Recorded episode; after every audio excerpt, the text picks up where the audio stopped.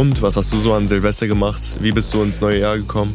Ich habe ganz viele Böller geknallt und nein, Spaß. Ich bin nicht so der Silvestermensch. Ich Mhm. mag ein Neujahr jetzt nicht so sehr. Ich mag das persische Neujahr mehr. Oh, okay. Ja, ja, das finde ich einfach interessanter. Macht mehr Sinn.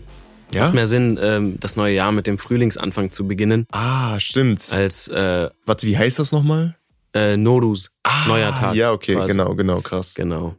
Aber Neujahrs, also an sich finde ich Silvester ganz cool. Mhm. Es macht Spaß. Aber es ist okay. Wie hast du denn Silvester verbracht? Was hast du Schönes gemacht? Ja, ich habe auch ein paar geknallt und keine Ahnung, also Neujahr war auf jeden Fall interessant. Was Also hast du geknallt?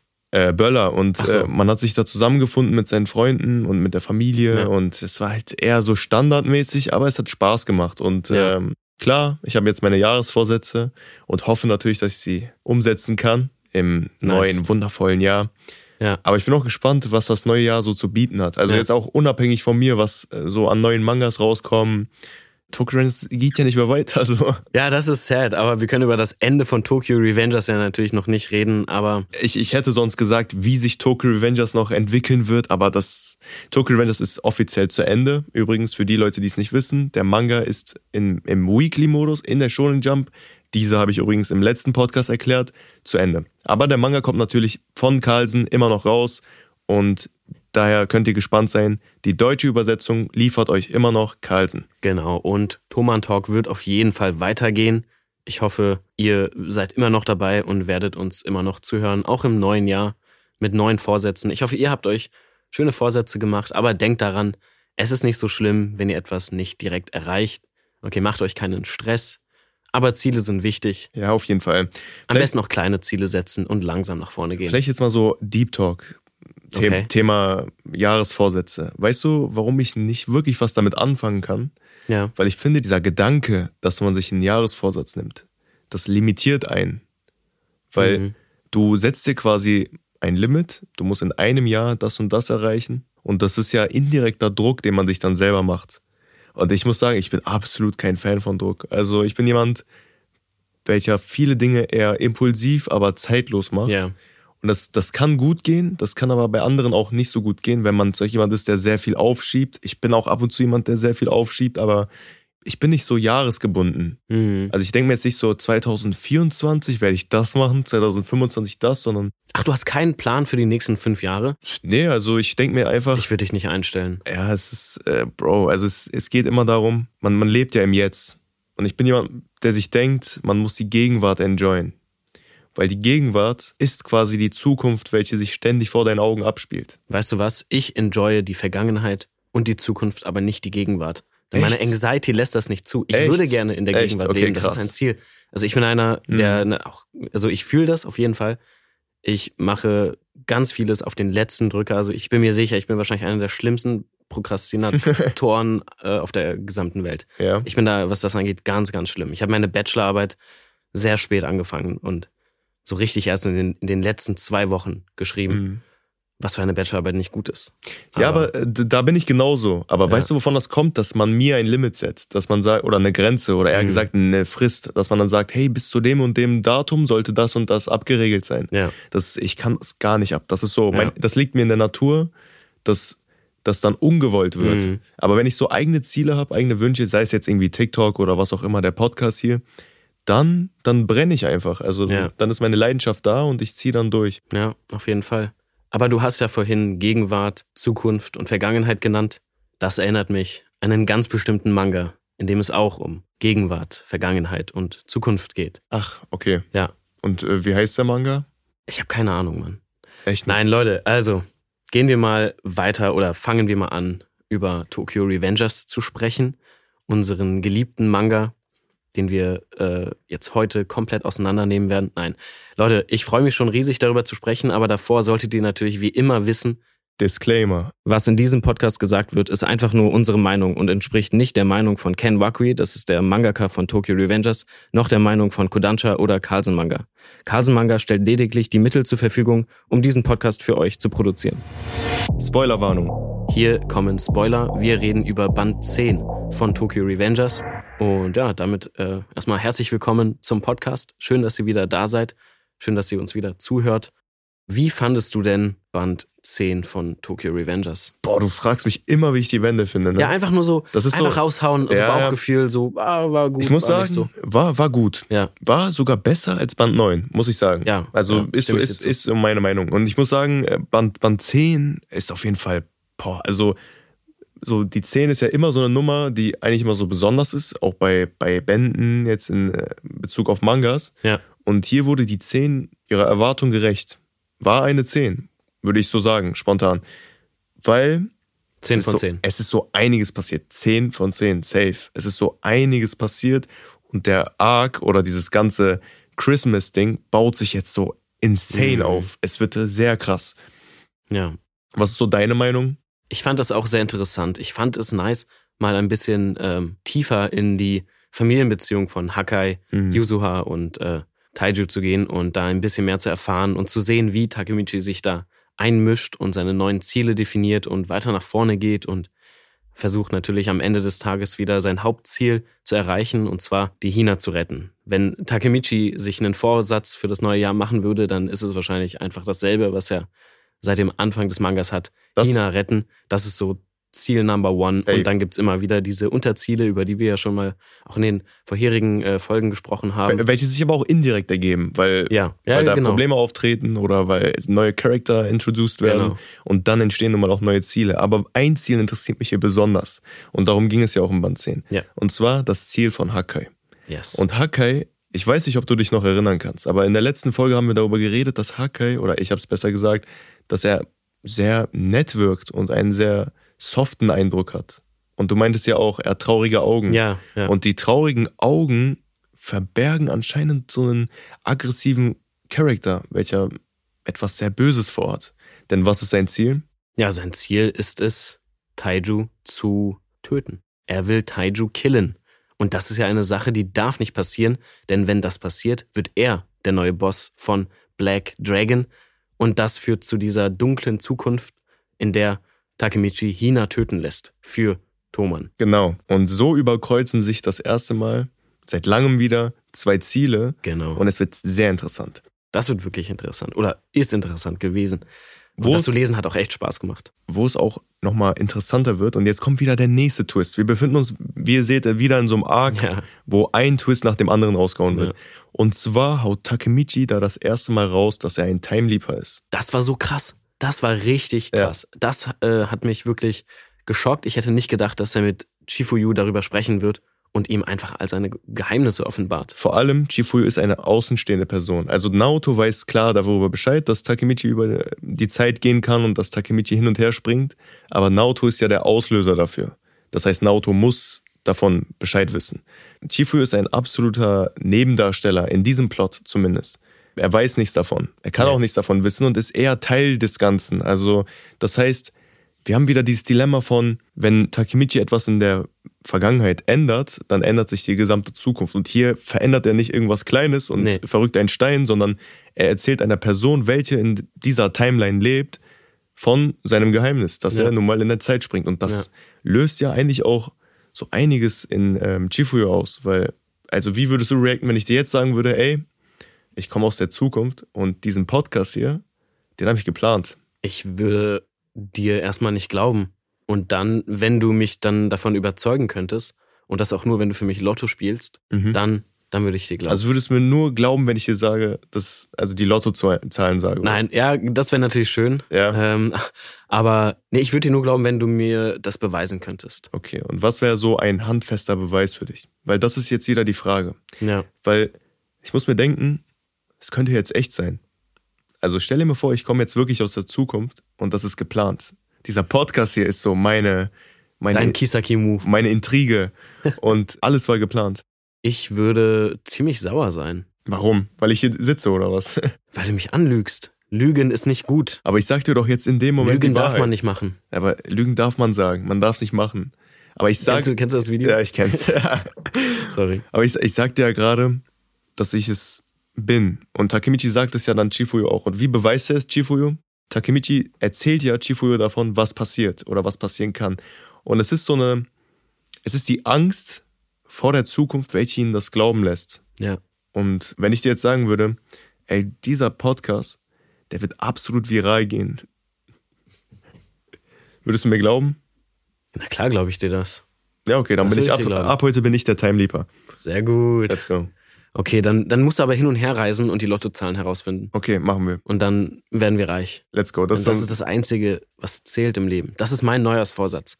So reich zu werden wie Elon Musk und dann die größte Gang gründen, die es gibt. ja, da muss man halt aber auch aufpassen, dass man dieses Geheimnis, also in dem Fall auch Lottozahlen können ja auch ein Geheimnis sein, Ja. dass man das für sich behält. Ja, wir behalten das für uns und reden mit den äh, Zuhörern darüber. Mhm. Genau, genau. Das sind die einzigen. Also das ist so, Leute, ihr, nicht ne, weiter also, sagen. Also Genau, das bleibt unter genau. uns. Also das bleibt unter dir, mir und Kiran. Also sag das Ja. niemanden, okay? Ja. Aber Time Leaps sind interessant und das war ein krasser Move von Takemichi äh, Chifuyu, das Ganze zu erzählen. Das war sehr krass. Das, Das, fand ich interessant, fand ich aber war eine gute Entscheidung auch von Ken Wakui, das so als ja, Story-Element zu nehmen, irgendwie die, mhm. die, die, deren Beziehung etwas Genau. äh, weiter auszubauen. Denn Genau, deren Beziehung ist jetzt nochmal was ganz Neues geworden. Mhm. Sie vertrauen sich jetzt ganz anders. Und das war ja auch Ziel von diesem Plot-Device, dass er dieser Reveal und dieses Verraten oder dass er da sein Geheimnis verrät, besser gesagt, untermauert ja die Freundschaft von den beiden. Das zeigt einfach, wie close Chifuyu und Takemichi mittlerweile sind und wie sehr Takemichi Chifuyu vertraut. Und das ist schon ein heftiger Move, muss man an der Stelle sagen. Blut ist dicker als Wasser. Stimmst du dem zu? Takemichi vertraut Chifuyu ja, ja so sehr, dass er ihm das alles erzählt. Für ihn ist Chifuyu damit Mhm. ja fast schon Familie, oder? Oder generell Thoman, darüber haben wir ja schon gesprochen. Ja, Die Beziehungen zwischen den Thoman-Figuren, das ist ja sowas ganz familiäres. Das sind ähm, keine einfachen Freunde mehr. Und ich glaube, das erste Chapter in diesem Band heißt ja Thicker Than Blood. Mhm. Und ähm, stimmst du ihm zu? Ist Blut dicker als Wasser? Oder ist es andersherum? Es kommt natürlich darauf an, was für ein Wasser man da äh, wählt. Wenn man das Trinkwasser aus diversen Städten nimmt, dann wird man da auf jeden Fall etwas Dickflüssiges haben. Aber, So ist es. aber Blut, ja, das stimmt schon, ist auf jeden Fall dicker als Wasser. Es ist wichtig, was man aus diesem Zitat zieht. Wie gesagt, in der letzten Folge sind wir auch nochmal darauf eingegangen. Toman bedeutet für viele in dieser Storyline Familie. Ja, Und nicht nur Toman, sondern in dem Fall haben wir auch Hakai und die Beziehung zu Mitsuya, welche auch eine Familie ist. Darauf werden Ja, wir auch noch eingehen. Und Familie wird hier groß geschrieben. Und nicht auf einer genetischen Ebene, sondern Familie ist da, wo man sich wohlfühlt, sagt man ja so schön. so ist es. Und Heimat ist da, wo Familie ist. Und Tokio, also daher kommt ja auch dieses, wir müssen Tokio erobern. Man möchte seine Familie präsentieren, in dem Fall. Oder man Und möchte seine Heimat schützen, man, retten. Ja, und, man möchte ja. seine Heimat schützen und man möchte seiner Familie eine auf Ewigkeiten lastende Präsenz geben Ja. und sagen, meine Familie existiert für immer. Ja, und man will halt auch, dass die Familie etwas Gutes tut. Genau. Wir wissen ja, dass Thoman in der Zukunft, oder sagen wir in der dunklen Zukunft, eine Gang ist, die random Leute schlägt, die wirklich schlimme Dinge tut. Na klar, wir wissen alle, Thoman ist kriminell, aber die sind ehrenhafte Kriminelle, könnte man fast sagen. Ja, ne, romantisierte, coole Kriminelle. Und hier wollen wir natürlich, dass sie diese romantisierten, coolen Kriminellen bleiben und nicht diese äh, blutrünstigen, bösen Kriminellen sind. ja. Und das ist diese Gegenwart, die Takemichi und seine Freunde verhindern wollen. Und ähm, da gibt es natürlich noch den Mikey, den guten alten Mikey, der auch ein bisschen Der spielt verstrahlt crazy, ist, ja. der crazy wird. Aber der wird später äh, interessanter, denn in dieser Folge geht es vielmehr um Hakai und äh, Mitsuya Und um Kisaki. und Kisaki natürlich. Weil jetzt nochmal auf Hakai zurück. Da, wir werden natürlich an Kisaki andocken, aber Hakais Ziel ist so eines der schlimmsten Dinge, welches jetzt stattfinden kann. hm. Denn er möchte diesen Tod von Taiju und Taijus Tod, wie gesagt, führt dann dazu, dass Hakai der Leader wird und Black Dragons ist dann einfach so zu einem bösen Clan geworden in der Gegenwart. Komisch ist hier, dass Kisaki sich auf einen Deal oder eher gesagt auf eine Zusammenarbeit einlässt und mit Chifuyu und Takemichi diesen Tod verhindern möchte. ja. Und da kommt wieder dieses, er führt was im Schilde. Weißt du, was ich meine? Das ist ehrlich gesagt, als jemand, der Kisaki als Villain, als Gegenspieler sieht, ist das irgendwie furchteinflößend. Weil Auf jeden Fall. er kommt einem sehr nahe. Du hast Chifuyo und Takemichi, zwei Protagonisten, welche du mitverfolgst, welche die ganze Zeit diesen Struggle haben, die Storyline zu lösen und welche wirklich gut sind. Und wenn dann der Gegenspieler, welcher eigentlich der Auslöser für alles Mögliche ist, den beiden so nahe kommt, denkt man sich als Betrachter oder als Beobachter, nein, Jungs, hört auf, lasst euch nicht auf ihn ein. Ja. Hattest du auch dieses Feeling? ja, ja, genau. Das war ja im äh, Band davor ja eine Vorahnung oder ein Mhm. Vorgeschmack auf das, was kommt. Da hat ja Kisaki schon in der Genau. Zukunft oder Gegenwart versucht, Takemichi und Shifuyu für sich zu gewinnen oder hat es dann ja auch geschafft, sie zu verraten. Und diese Dynamik, ja, sehen wir jetzt ja schon wieder und es geht in eine Richtung, ja, die wissen, wir müssen ihm vertrauen oder die vertrauen ihm auch nicht so ganz, aber wissen, die müssen das jetzt tun, um weiterzukommen. Aber Kisaki hat natürlich seine ganz eigenen Pläne und will ganz andere Dinge machen. Und was ich auch krass finde, ist, was wir erfahren haben über Kisaki und Hina und warum er das Ganze macht. Denn so langsam wird es schlüssig. Ja. Bisher war die Frage, warum ist er so besessen von Hina und Ja, von was will er? Takemichi? Ja. Was ist da überhaupt sein Ziel? Was ist sein Motiv? Warum tut er das Ganze? Ja, vermeintlich denkt man ja dann auch, dass, dass Kisaki einfach an die Spitze von Thoman möchte, einfach nur um ein Statement zu setzen. Hm. Aber sein, sein Ziel, also sein Zielziel, ist unklar. Und das ist auch, also zu Recht denkt man sich dann, was führt dieser Mann im Schilde? Genau. Und das wird jetzt so langsam klar. Und ich finde die Beziehung zwischen, also diese vermeintlich Dreiecksbeziehung, kann man sagen, Ja, ja ist, Zwischen- ist ja so. zwischen, Kis, äh, zwischen Kisaki, Hina und Takemichi ist Mhm. sehr mysteriös. Auf jeden Fall. Hina kannte ihn ja als Kind. Mhm. Und damals war der ja verliebt. Kannst du da mit Kisaki relaten? Nein, Immer noch nicht. überhaupt nicht. Na gut, also ich kann schon verstehen, man hatte als Kind mal einen Crush Mhm. Und man war vielleicht mal so ein Jahr, zwei Jahre verliebt. Aber wenn das der Aber wenn das Auslöser vorbei ist, ist, dann ist das vorbei. Ja, aber wenn das, also wir müssen uns mal vor Augen führen, wenn das der Auslöser für seine Taten ist, Ja. also wenn Kisaki gerade nur deswegen quasi sauer auf Hina und Takemichi ist, ist das doch absurd, dass er dann Leuten ins Bein schießt, Das Leute ist auf jeden Fall absurd. wegen einem Kindheitscrush. Ja. Meinst du, da ist mehr hinter? Oder Da ist bestimmt noch mehr Da dahinter. ist bestimmt noch da mehr ist hinter. bestimmt noch mehr dahinter. Aber ich glaube, das ist so der, der Anfang dieser Wurzel. Mhm, Der Wurzel des Bösen. genau. Und das ist wieder so ein Twist, der wird uns gegeben, aber mehr so als Vorspeise. Genau. Und wir sind natürlich gespannt, was dann das Hauptgericht sein wird. Ja. Aber nochmal zurück zu Hakai und Mitsuya. Wir haben ja einen Einblick in deren Vergangenheit bekommen. Und ich finde, dass die beiden eine echt süße Beziehung haben. Ey, ich muss sagen, Mitsuya ist mir da auch so Mhm. ordentlich ans Herz gewachsen. Same. Also ich mochte den schon immer. Der hat Ja. so diesen lässigen Look gehabt und generell habe ich das Gefühl, dass Anime- oder Manga-Charaktere mit helleren Haaren, also grau oder Mhm. weißen Haaren, irgendwie immer cool sind. Es ist einfach so. Es Ist ist ein das, ist, das ist so ein Ding, weil, Leute, Jujutsu Kaisen, Gojo, Hunter Hunter, Killua, Naruto, Kakashi. Und hier haben wir Mitsuya. Gintama, Gintoki. Gintoki. Sorry, nicht sorry, vergessen. ich weiß. Nein, nein, nein. Der Gintama-Fan muss Auf natürlich. jeden Fall. Also Gin, Gintoki sowieso, also an, an der Spitze. Also das ist immer so ein Ding, oder? Und jetzt haben wir halt Mitsuya. Wir haben nicht viel über ihn mitbekommen gehabt, bis jetzt. Und jetzt sehen wir diesen Einblick in seine Genau. kleine Familie und ey, er ist so wholesome. Also Ja. ich, ich finde ihn schon knuffig, wie er da, der hat ja auch so ein kleines Kind um seinen Bauch. Also ist, ist, er ist, er hat gefühlt so ein, so ein Mami-Vibe. Ja, ja, genau, genau. Der ist die Mutter dort. Generell, das ist auch eine interessante Sache.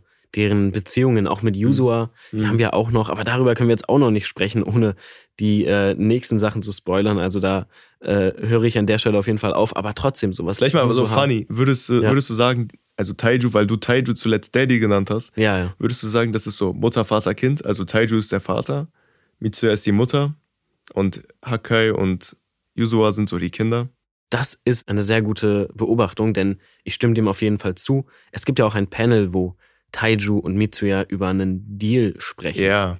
Und dieser Moment ist Mhm. ja auch wie so, als würden die Eltern, die sich geschieden lassen haben, dann so miteinander Ja, sprechen stimmt, das stimmt. und über die Kinder reden. Ja, das wirkt ja wir müssen so. aufpassen. Ja, mach mal, mach mal nicht das. Wir sind jetzt getrennt, aber da, da, das darfst du nicht machen.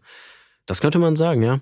Also der gute Sigmund Freud hätte wahrscheinlich auch Spaß mit Tokyo Revengers. ja, auf jeden Fall. Ja, das, das wirkt auf jeden Fall so. Es ist zwar eine sehr problematische Familie. Auf jeden Fall. Also- Also, da ist ja alles mit dabei. Also- Abuse, Domestic, das ist ja am Ende des Tages Domestic Abuse, was der Taiju macht. Das stimmt. Und Kranker Typ. da, da wird es auch nochmal so Reveals geben, auf die werden wir auf jeden Fall eingehen. Also, du merkst auch, die Beziehung zwischen denen, also dieses, diese Vierer-Beziehung, ist auf jeden Fall sehr geheimnisvoll. Ja, Und es geht gefühlt nur um Geheimnisse. Also Takemichi hat dieses Geheimnis schon von Anfang an, dass er ein Time Leaper ist. Kisaki verbirgt irgendwas, hat so ein Geheimnis. Warum ist er in Hina verliebt und Ja. warum geht er so weit? Hina scheint auch irgendwie Geheimnisse zu haben. Dinge, Ja, die sie es hat ja versteckt. bisher gar nicht revealed, was Ja, mit Kisaki überhaupt ist. Das wurde plötzlich rausgehauen. Das war Warum revealt krass. sie es erst jetzt? Ja. Denkt man sich dann in dem Fall. Und Taiju könnte auch Geheimnisse haben. Vielleicht mal so. Was ist mit Hakai? Der hat ja auch noch eigentlich ein ganz großes Geheimnis. Ja, das, da merkt man einfach, was Geheimnisse auslösen können. Würdest du sagen, dass Geheimnisse, auch wenn sie nicht revealed werden, zu Konflikten führen können? Ja, oder? Natürlich, also Geheimnisse, die, ich sag mal, verdrängt werden oder nicht ans Licht kommen, können dann ganz langsam wie so ein Parasit oder wie so ein, ja, wie, wie etwas ganz Schlimmes irgendwann an die Oberfläche kommen und alles zerstören. Weißt du, wovon das kommt? Wovon? Meine Theorie ist, dass der Mensch ein Tier ist, welches es nicht mag, im Unwissenden zu sein. Das heißt, wir müssen ständig wissen, womit wir es zu tun haben. Ja. Das ist in der Natur so, das ist in unserem Alltag so. Das Streben nach Wissen. Wir, müssen, wir brauchen Aufklärung, das ist einfach so. Unser, unsere Existenz oder unser Überleben beruht darauf, dass wir ständig wissen wollen, was Sache ist. Und bestes Beispiel, auch jetzt komplett weit hergeholt, aber das All. Es birgt so viele Mysterien und Ja. so viel an Unwissen, aber wir wollen wissen, was da abgeht. Sind wir das einzige Leben hier oder was, was gibt's da noch? Und ich glaube, dieses Unwissen füttert quasi den Zorn, den man dann innehegt gegenüber anderen. Das heißt, wenn du jetzt ein Geheimnis hättest und du sagst es mir nicht, dann komme ich auf den Gedanken oder denke mir dann in dem Fall, hm, das könnte jetzt was sein, was er über mich denkt. Das stimmt, ja. Oder das könnte was sein, was mir schaden könnte. Aber es könnte auch was sein, was mir gut kommen könnte. Und dieses Unwissen darüber, das ist so das, was es so schwierig macht und diesen Konflikt erst entstehen lässt. Ja, auf jeden Fall. Aber was ich auch noch sagen würde, wäre, dass Geheimnisse jetzt nicht nur, also Ge Geheimnisse beziehungsweise das Verraten von Geheimnissen kann dann aber auch noch die Beziehung stärken. Das, ist dann auch nochmal ein wichtiger Part. Ja, bestes Beispiel Chifuyo und Takemichi. Genau. Weil der Akt des Verratens oder also in dem Fall ist es ein gutes, ist es ein guter Verrat, weil man verrät quasi ein Geheimnis. Dieser Reveal, das äh, bondet die Menschen ja, das stärkt was. Weil wenn ich dir ein Geheimnis anvertraue, dann ist es das, das einzig wahre Zeichen dafür, dass ich dir vertraue, oder? Also Vertrauen ist so das Wichtigste in einer menschlichen Beziehung. Stimmst du mir zu, oder? Ja, da kann ich dir nur zustimmen. Also das gehört zum Menschsein dazu. Ja, das ist auf jeden Fall. Denn Vertrauen ist nichts anderes als das Wissen über das Gegenüber. Ja. Und Vertrauen ist ja auch ein wichtiger ähm, Knackpunkt jetzt hier in der Story, weil es ja auch noch einen Maulwurf gibt in der Gang. Das war ja auch ein wichtiger Moment, als äh, dann sogar Geld quasi ins Spiel gebracht wurde. Und ja, wer, wer ist das? Wer ist der Maulwurf in Black Dragon? Wer ist der Grund, warum wir verraten wurden? Und da ist ja dann auch quasi Kisaki jetzt am Zweifeln. Wer sind die Leute, die gegen Mhm. ihn sind? Und das ist auch interessant. Ja, das ist auf jeden Fall krass. Also man merkt, dass so Ganglife oder generell diese, dieses Konzept von Gangs ist ja nichts anderes als ganz viele Menschen auf einen Haufen und da finden nun mal ganz viele Beziehungen auch statt. Das ist so der Nährboden für Verrat und Intrigen. Ja, Und dass sich das dann so allmählich rauskristallisiert, zwar sehr spät, aber ja, ich meine, wir hatten es auch in Valhalla mit Baji und Kazutora. Das ist schon sehr interessant und es gibt einem auch so den Reiz, dass man halt weiterlesen möchte und man möchte einfach wissen, so gibt es vielleicht noch mehr Maulwürfe. ja. Und vielleicht sind die Black Dragons gar nicht so eine Einheit, wie es so rüberkommt. Und es ist ja krass, dass Kokonoi für Geld dann sogar Informationen preisgeben konnte Mhm. oder bereit war, äh, irgendwelche Informationen preiszugeben Mhm. und Taiju zu verraten. Genau. Der sagt denen dann ja, wann und wie äh, sie ihn treffen könnten. Und das ist ein sehr, sehr gefährlicher Punkt für Hakai, denn so kann er zu seinem Ziel viel einfacher gelangen. Genau. Und da würde ich auch noch mal auf was sehr Interessantes eingehen. Das, was da nun mal gesagt wird, ist ja, wann Taiju alleine ist. Weil Taiju ja, Ja. ständig umgeben ist. Das heißt, Taiju wird dort verraten. Genau. Man möchte den Tod von Taiju indirekt. Und ich persönlich würde sagen, dass Taiju der Grund ist, dass die Black Dragons so eine Einheit sind, weil sie alle etwas gemeinsam haben und zwar Angst vor Taiju. Und, Mhm. und Angst oder Respekt in dem Fall oder was auch immer, ist dann in dem Fall der Kleber für diese Einheit. Das heißt, die haben alle die Gemeinsamkeit, dass sie Angst haben. Und deswegen traut sich niemand, was Schlechtes über die Black Dragons zu sagen. Deswegen traut sich niemand, nach außen hin zu sagen, hey, das und das passiert. Und das ist ja auch in vielen sozialen Strukturen in unserer Welt der Ja, Fall. ja. Nicht nur in Tokyo Rangers, sondern auch in diversen Staatsformen äh, und auch in kleineren Gruppen und auch in Mhm. Freundesgruppen. Ja. In einer Freundesgruppe, wo es einen Leader gibt, gibt es mehr das Feeling von, ah, die Leute, das ist voll die Gang, als in Freundesgruppen, die auf einer Ebene sind. Da gibt es oft den Fall von, ah, irgendwie mögen die den nicht und der mag den nicht und dann kristallisieren sich kleinere Gruppen raus, was voll normal ist. Ja, es gibt dann halt zwei Arten von Liedern auch. Ja. Es gibt die Art, die mit Respekt führt, also die Leute haben Respekt vor dieser Person. Und dann gibt es noch Leute wie Taiju, der einfach mit Angst regiert. Seine Macht ergibt sich aus der Angst von den ganzen Mitgliedern von Black Dragon. By the way, ganz kurz äh, was ganz anderes. Glaubst du, dass Black Dragon auf Black Emperor basiert? Black Emperor war nämlich die Gang, zu der Ken Wakui gehörte. Oh ja. Ich meine ja, Und das finde ich interessant, dass er so einen Namen, der sich, okay, gut, das Einzige, was sich ähnelt, ist jetzt hier einfach nur das Black, Ja. Black Emperor und Black Dragon. nee, Zufall ist das auf jeden Fall nicht. Aber so die Farben und alles, das passt das irgendwie passt. ganz gut Das zusammen. passt. Also ich hätte zwar spontan gesagt, dass Thoman quasi dieser Wunschgedanke von Ken Wakui war, Auf jeden von Fall. klein auf. Also er hat sich wahrscheinlich so eine Gang wie Thoman gewünscht und setzt das gerade in seinem Werk um, dass die Black Dragons aber auf seine reale Gang oder auf seine Ex-Gang basieren, könnte sehr gut sein. Ja. Und auch dieses, dieses ganze Verhältnis mit Taiju, das wirkt phasenweise sehr real, oder? Ja, ja, auf jeden Fall. Also, Also- überhaupt diese ganze Beziehung auch und was Taiju macht, das ist alles sehr, ähm, ja, wie du meinst, Mhm. und, realistisch, kenn, relatable. Also vielleicht mal so um einzuhaken, sorry, ich habe dir jetzt irgendwie ins Wort geredet. Alles gut. Aber kennst du das, wenn in Shonen, wo ja quasi 90% der Dinge, die dort passieren, sind ja Fantasy. Klar, man zieht ab und zu so wichtige Moralpredigten raus und äh, kriegt irgendwas vorgetragen von irgendwelchen Charakteren und man nimmt das so mit, weil wenn dann irgendjemand in Naruto oder so dir was vorträgt, das berührt einen irgendwo. Weil die Zitate ja einen, man, man kann daraus deuten, was man will. Und jeder nimmt dann irgendwie so sein Päckchen daraus. Bei ähm, Tokyo Revengers wirkt es phasenweise so, als wenn die Charaktere wirklich existiert haben. Mhm. Und das kommt von diesem ungleichmäßigen Schreibstil. Ja. Und das ist nicht mal was Schlechtes, sondern ich finde das sehr interessant, weil ich habe das oft. Habt ihr das auch öfter? Also ihr könnt es mal schreiben, Gerne. dass ihr so einen Manga lest. Das kann jetzt Tokyo Rangers sein, das kann aber auch ein anderer Manga sein. Und euch dann denkt, diese Person oder dieser Charakter wirkt zu real. Und die handeln dann meist auch impulsiv.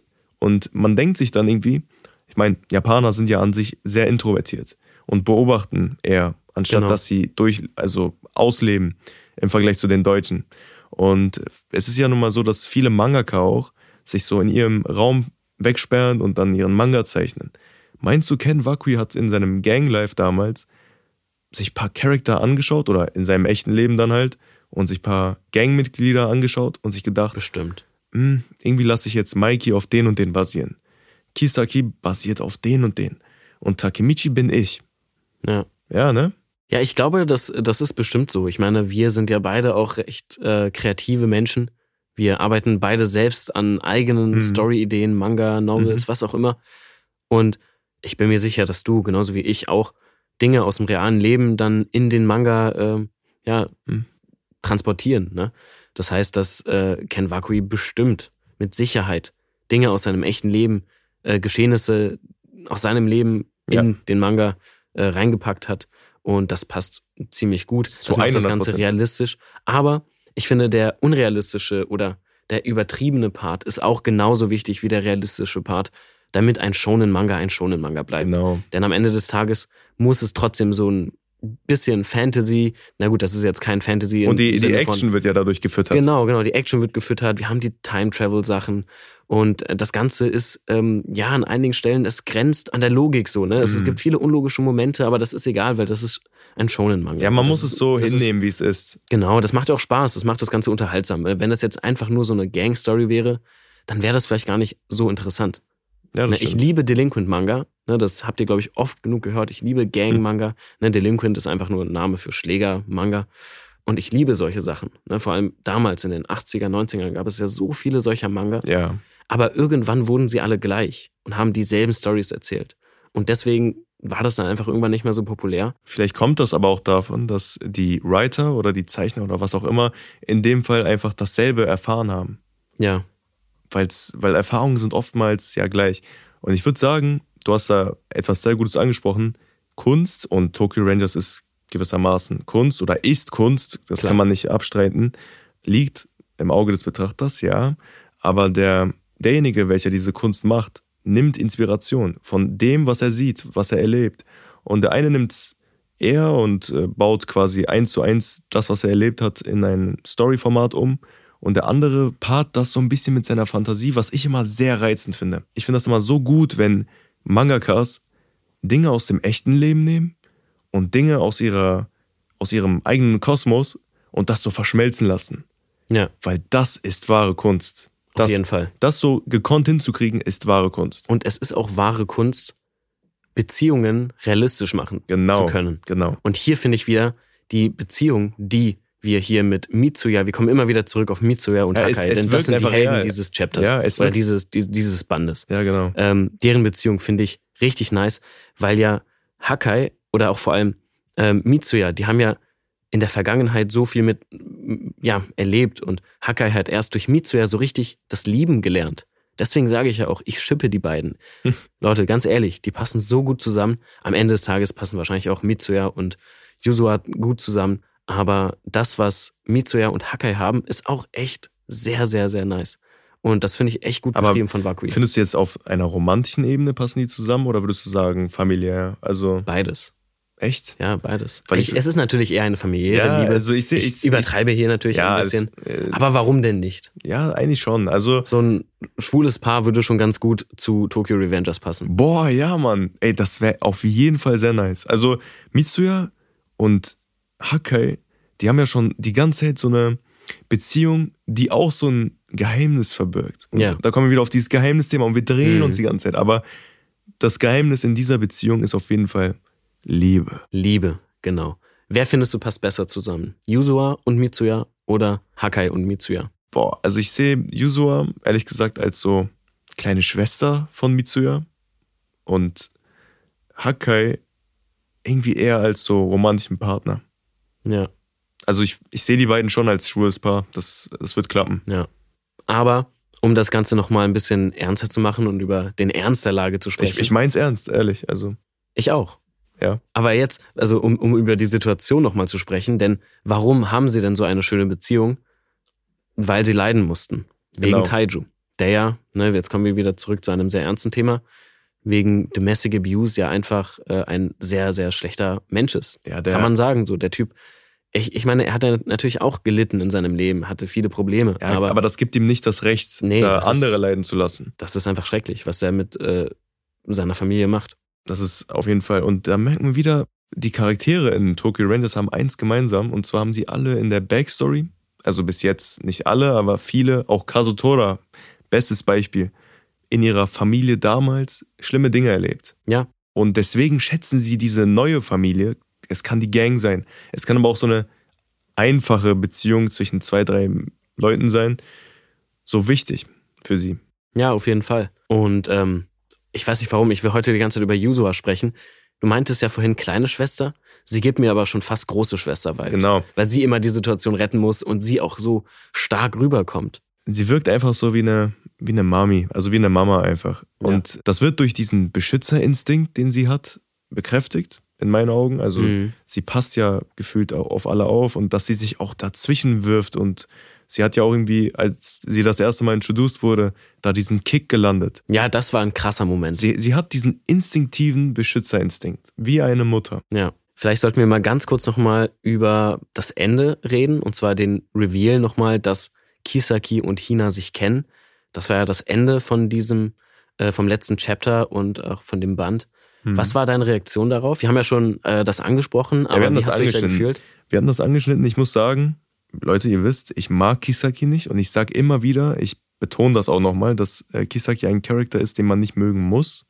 Also es ist eher so eine objektive Meinung fast schon. Also der ist da und ist halt so geschrieben. persönlich muss ich aber sagen, dass ich ihn langsam anfange zu verstehen. Und das gefällt mhm. mir nicht, aber es ist der Fall. Ich sehe da diesen traurigen Kisaki, welcher China beobachtet und einfach verschossen ist in sie und fange ihn an, irgendwie so langsam zu verstehen. Was ich aber nicht verstehe, und wir wissen nicht, ob das noch geklärt wird, ist, dass er dann so weit geht, Leuten ins Bein schießt, ähm, Takemichi alles Mögliche verhindern möchte und äh, quasi alles in, in die Wege stellt, dass er so weit geht wegen einem Kindheitscrush? Ich weiß nicht. Da steckt bestimmt noch mehr dahinter. Da steckt bestimmt noch mehr dahinter. Und ähm, zum Abschluss würde ich euch auch alle nochmal fragen und dich auch, Emre. Was glaubst du? Ich meine, ihr kennt das ja alles wahrscheinlich. Vielleicht habt ihr schon gelesen, was noch alles kommt. Ich weiß ja nicht, wer das alles hört und wie weit ihr alle seid. Aber für mich ist das alles jetzt Neuland. Ja, ich habe ja, ich habe nicht so weit gelesen. Für mich ist jetzt alles komplett neu, was ich lese. Und ähm, ich habe keine Ahnung mehr, wie in was für eine Richtung das alles gehen wird. Und ich finde das alles echt krass. Das macht richtig viel Spaß zu lesen. Und ähm, ich finde, wie gesagt, Hakai ist mein Man of the Band. Also ich fand ihn in diesem Band sehr nice. Er ist ja auch, glaube ich, so der, der Main Character gefühlt in dieser Art. Ja, also der komplette der Schlüsselpunkt. Arc, ja, dreht sich um ihn. Er, er ist der Schlüssel zu allem. Ja, das, das Spotlight ist auf ihn gerichtet. Genau. Und ähm, jetzt gilt es abzuwarten, mhm. was er macht und ob er es schafft, Taiju zu töten. Denn er ist ja bereit, die Konsequenzen zu tragen für diesen Mord. Und wir wissen, was die Konsequenzen sind. Das weiß er nicht. Wir wissen das als Betrachter. Und ähm, wir bleiben auf jeden Fall gespannt, wie sich das entwickelt. sehr gespannt. Also was also, ist eure Meinung dazu? Wie denkt ihr, was in was für eine Richtung wird das gehen, wenn ihr das noch nicht kennt? Ich ähm, bin gespannt. Ja, ich bin auf jeden Fall auch gespannt. Also es bleibt natürlich ein Rätsel. Es ist ein Geheimnis. Wie wird sich das entwickeln? Wird Hakai seine Tat vollbringen und Taiju quasi killen? Was wird jetzt noch passieren? Wird Takemichi es schaffen, das zu verhindern? Das nächste große Problem. Wir bleiben gespannt. Ich hoffe, ihr seid auch gespannt. Danke fürs Zuhören. Wir freuen uns natürlich immer auf euer Feedback. Schreibt uns gerne per DMs, wie ihr den Podcast fandet oder in die Kommentare. Alle weiteren Infos gibt es natürlich in den Show Notes. Und wie immer könnt ihr uns natürlich sehr gerne schreiben. Bald könnt ihr vielleicht sogar in einer Podcast-Folge vorkommen. Bis dann, Leute. Ciao. Tschüss.